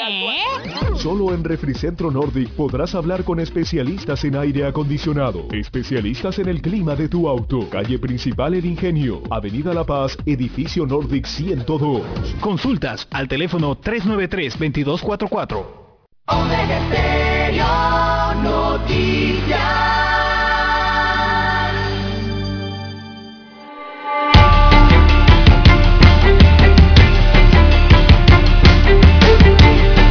Continuamos, ya son las 7, minutos. Buenos días, Panamá. Están en sintonía de la cadena nacional Omega con su noticiero, el primero con las últimas, un noticiero diferente para gente pensante. Mi línea directa de comunicación es el WhatsApp doble seis catorce catorce cuarenta y cinco. Se lo repito, doble seis catorce catorce cuarenta y cinco para que usted esté comunicado con nosotros. César Lara también tiene comunicación directa a través de redes sociales. Lara, ¿cuál es su cuenta? Arroba César Lara R es mi cuenta en la red social Twitter, arroba César Lara R. Allí puede enviar sus mensajes, comentarios, denuncias, fotos, denuncias, el reporte del tráfico temprano durante estas dos horas del noticiero Omega Estéreo. Recuerde, arroba César Lara R, Instagram, Twitter, las redes sociales. Bueno, Panamá a través de la Cancillería que dirige Erika Maunis ha emitido criterios sobre la designación de Pedro Salmerón, experto en historia como embajador de México en Panamá ya se manifestó la posición de la Cancillería panameña. La Cancillería mexicana está al tanto desde el momento en que fuimos notificados de esa designación, dijo Erika Moines, al ser abordada por los medios de comunicación sobre la propuesta de Andrés Manuel López Obrador, presidente de México. Por temas diplomáticos, Moines no, no entró en detalle sobre la postura que asumió el país con relación a la designación de Salmerón, quien ha sido señalado por escándalos de acoso sexual pero de lo que no existen denuncias formales, al menos legales en su país. A la Cancillería de Panamá le corresponde contestar la solicitud de beneplácito, aceptándola o negándola, explicó un experto en política exterior que prefirió reservar su identidad. En temas diplomáticos, la canciller panameña también puede reservarse la respuesta en una acción que puede considerarse como que no complace, aunque considerando que la canciller es mujer y que respalda la campaña en contra de la discriminación de la mujer, el ex diplomático y conocedor de política exterior apostó a que simplemente negará el beneplácito a la designación de Salmerón. López Obrador, presidente de México, defendió el nombramiento de Pedro Salmerón como representante de su gobierno en Panamá tras los señalamientos de acoso sexual que pesan en su nombre. El mandatario mexicano ubicó al investigador al nivel del historiador austriaco Friedrich Katz. Es un historiador de primera después de Katz. Desde mi punto de vista es el mejor historiador después de Katz. Él es un doctor en historia, es una gente muy preparada y vamos a esperar que hayan pruebas, dijo Obrador. Esa designación se dio el lunes 15 de enero, don César. Pero lo que me llama la atención aquí Polémico, es que no hay denuncia formal ni legal en contra del historiador. En México no, acá tampoco. Pero es polémico. Estamos hablando de bochinches. Sí. Estamos hablando de más nada, porque si no hay nada formal, no hay nada, pues. ¿Qué le parece? La Eh, última bueno, palabra yo lo, tiene la canciller panameña. lo, lo enmarco entonces en la palabra polémica. Eh, es, es evidente que el tema ha, tomado importancia, eh, ha cobrado importancia el tema en la, opinión pública aquí en Panamá. Eh, por eso las preguntas hacia la canciller, ¿verdad? De la decisión final que va a adoptar en la, nuestra república frente a este representante de México en nuestro país. Y bueno, aquí ha generado la polémica este historiador Pedro Salmerón. La verdad es que no se ha notificado, como usted bien señala, ninguna denuncia de, de acoso sexual. Eh, y bueno, en las redes sociales en México, si usted, eh, si usted lo busca por allí, eh, la verdad es que hay prácticamente un linchamiento público en contra de este historiador mexicano en las redes sociales y en algunos medios mexicanos, eh, porque bueno, se han diversificado todos esos señalamientos, ¿no? De- sobre las conductas que, no sé, presuntamente cometió este profesor y, y- y- y activista político. Bueno, don César, eso pasa allá en México y En se refleja en Panamá.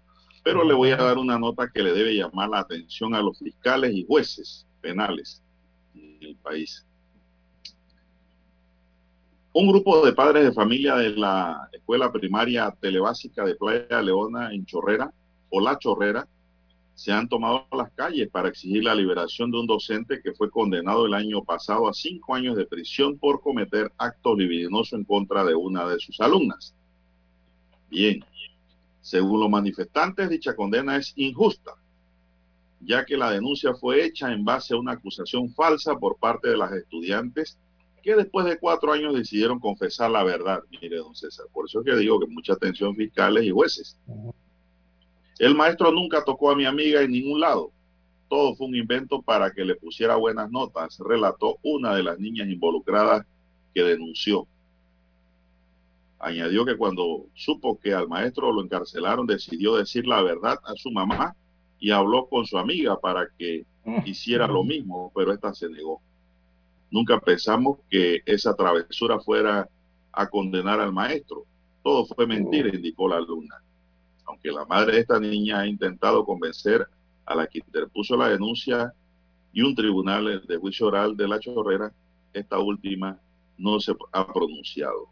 De no obtener la confesión de la menor de 10 años, los padres de familia temen que el destino del maestro Isaac Núñez, quien se mantiene detenido en el centro penitenciario La Joya, continúe allí injustamente.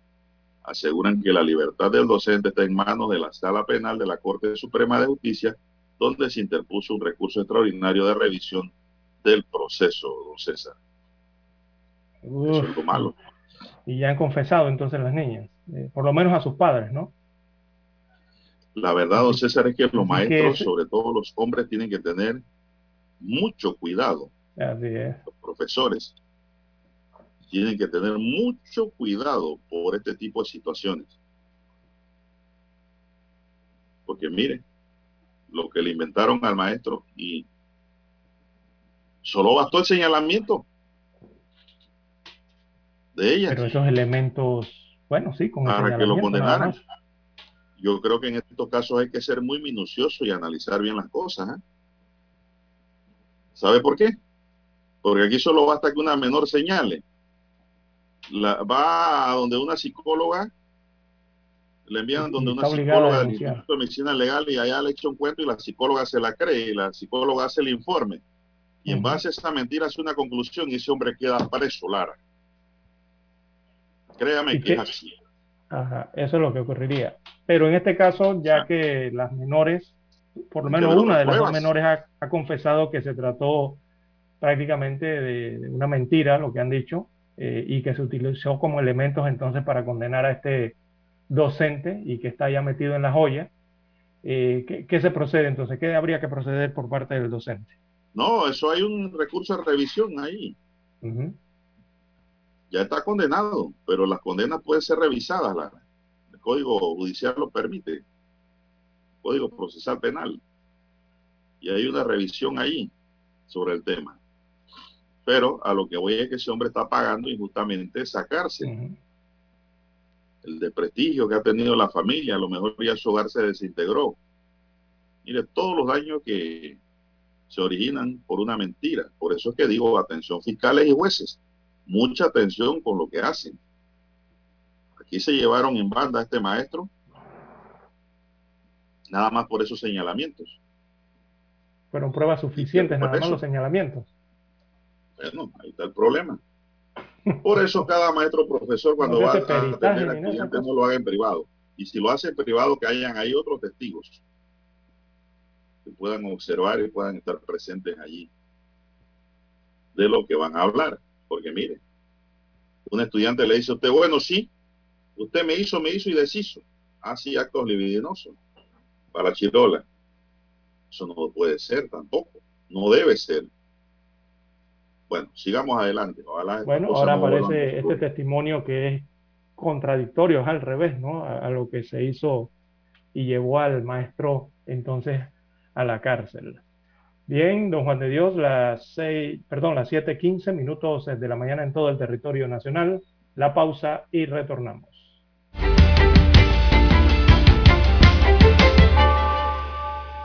...7.30 AM... Infoanálisis, con entrevistas y análisis con los personajes que son noticia. La mejor franja informativa matutina está en los 107.3 FM de Omega Estéreo, cadena nacional. Desde los estudios de Omega Estéreo, establecemos contacto vía satélite con la voz de América. Desde Washington, presentamos el reportaje internacional.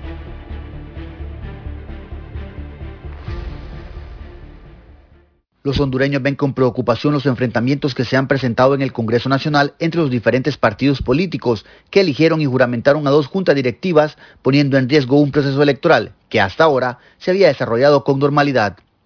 La serie de sucesos que derivaron en esta situación ocurrieron desde el viernes cuando fue instalada la primera sesión preparatoria en la que, para sorpresa de todos, se presentó la moción para nominar al diputado Jorge Cálix del Partido Libre de la presidenta electa Xiomara Castro como presidente del Congreso Nacional, por encima del parlamentario Luis Redondo, contradiciendo el pacto establecido entre la mandataria electa y Salvador Narrala, cuyo partido Salvador de Honduras tiene una alianza con el partido ahora oficialista.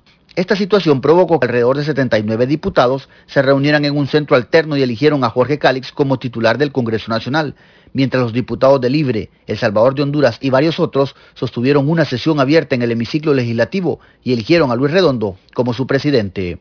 El analista y abogado constitucionalista Juan Carlos Barrientos valoró la situación y que la presidencia reconocida debería ser la de Jorge Cálix del Partido Libre, al tener la mayoría de los votos, es decir, 79 de 128, mientras que Luis Redondo fue electo por 44 votos. No hay tal crisis constitucional porque solo hay un Congreso y eh, cualquier eh, acto que realicen eh, la gente que está en el hemiciclo legislativo de Tegucigalpa no tiene ninguna validez y más bien pueden ser el día de mañana acusados por sedición Por su parte, el diputado Jorge Cálix fue juramentado como presidente del Congreso Nacional en una sesión paralela y dijo, una gran mayoría de 80 de los 128 diputados eligieron una nueva junta directiva y somos respetuosos del resultado.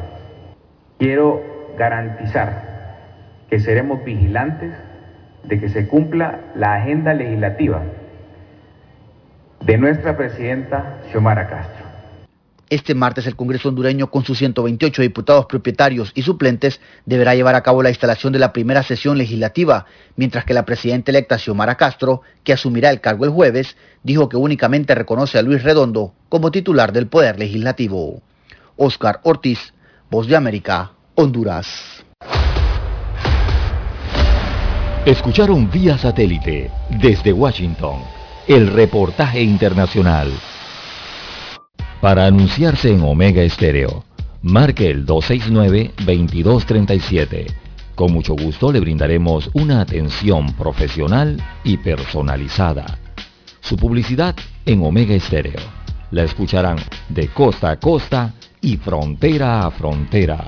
Contáctenos 269-2237. Gracias.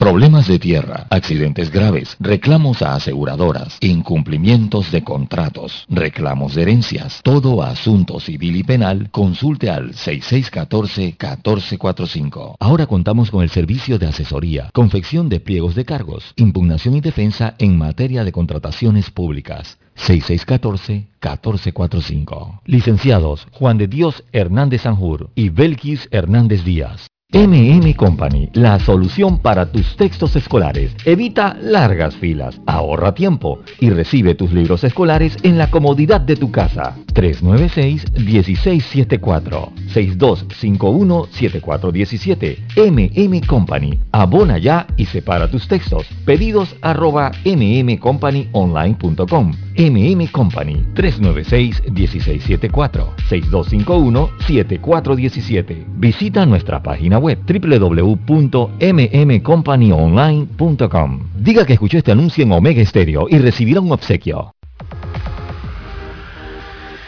Omega Stereo tiene una nueva app. Descárgala en Play Store y App Store totalmente gratis. Escucha Omega Stereo las 24 horas donde estés con nuestra aplicación totalmente nueva.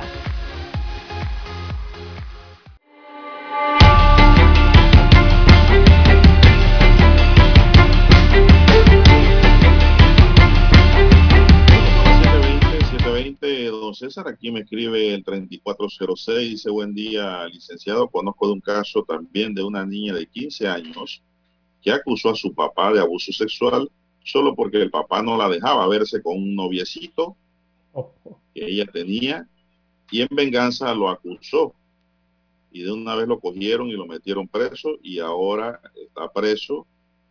Dice, ahora ella ya se retractó, pero nada para el papá papá sigue preso.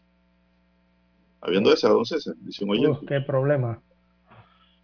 Dice otro oyente aquí que nos escribe dando desahogo a los WhatsApp.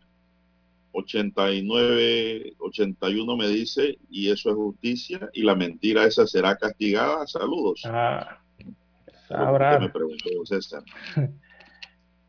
sabrá Dios si será castigada, pero no creo que en tribunales. ¿eh?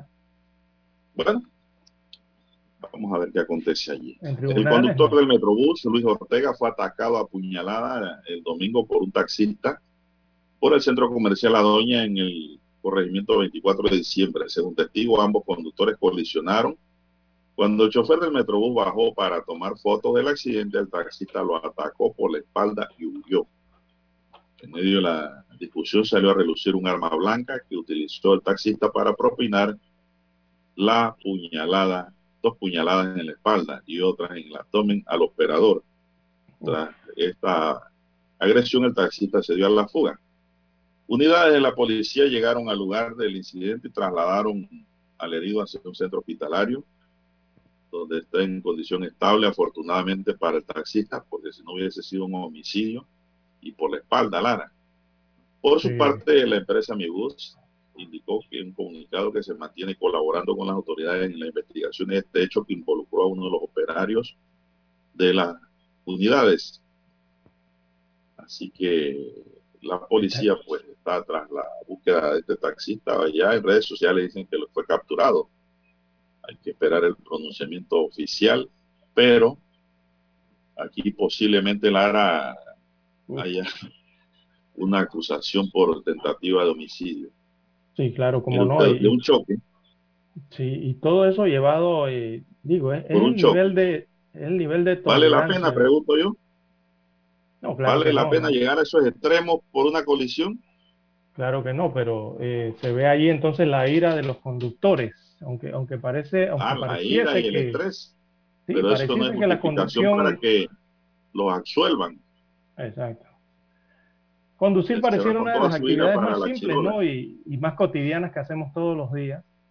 Y uno piensa que nunca va a ocurrir nada, pero eh, eh, eh, hay algunos conductores, en algunos conductores esto, en algunas personas, parece que se les convierte en una actividad muy tensa, don Juan de Dios, de máxima tensión, y que al final los convierte, convierte a una persona de lo más amable y más tranquila, la convierte en una persona enfurecida y agresiva realmente, ¿no? Parece mentira que eso ocurre con los conductores, por cualquier situación que se encuentren en la carretera. Eso eh, eh, le llaman la ira del conductor, ¿no? Que a veces los conductores no saben eh, llevar y se vuelven agresivos, se vuelven hostiles y yo he visto conductores que hasta sobredimensionan situaciones que les pasan en la vía, don Juan de Dios, unas cosas tan tontas y usted ve que se bajan a abrir maleteros con un bate, con una pala, con tanques de gasolina, de, de- o sea, eh, a- hay que ser tolerantes, hay que, hay que practicar la tolerancia, don Juan de Dios, y sobre todo tratar de evitar esas causas que provocan esa ira en los conductores también, ¿no? Bueno, esto hay que controlar la, la ira, Lara. Hay que contar hasta Ujú. 10. Como no, y hasta 20 si es posible, puede- 30. Sí, mejor contrólese porque usted no sabe si usted toma la violencia, si usted es el que va a salir eh, eh, perjudicado también, ya sea porque el contrario te dio una guantera, una golpiza, o porque lo heriste y cometiste un delito. Entonces, por las dos vías, mejor es quedarse quieto, Lara, Y, y una- esperar y resolver eso ante las autoridades de tránsito. Así Sí, es. sí, sí. Y, y- y bueno, don Juan de Dios, es que hay un nivel general de agresividad en algunos conductores en la calle, don Juan de Dios, y, y esto tiene que ver también con la percepción de la seguridad que tenemos en las calles, ¿ah? No, no escapa de esa esfera. Y Bueno, el otro problema, Lara, es que hay muchos maleantes manejando taxi. sí, la otra, sí, que salen Es de, problema. los centros penitenciarios y lo primero que quedan es detrás de un volante Oye, del selectivo. No consiguen trabajo porque salieron del penitenciario, pero hay un carro para trabajar como palanca y quedan trepados haciendo algo, ¿no? Así mismo es. Y como las cárceles no tienen el poder curativo, ¿no? De la sociedad en Panamá, no hay reinserción, la gente sigue violenta y vuelven para allá, a la máquina moledora. Uf, no, Bueno, se nos acabó el tiempo, señoras y señores.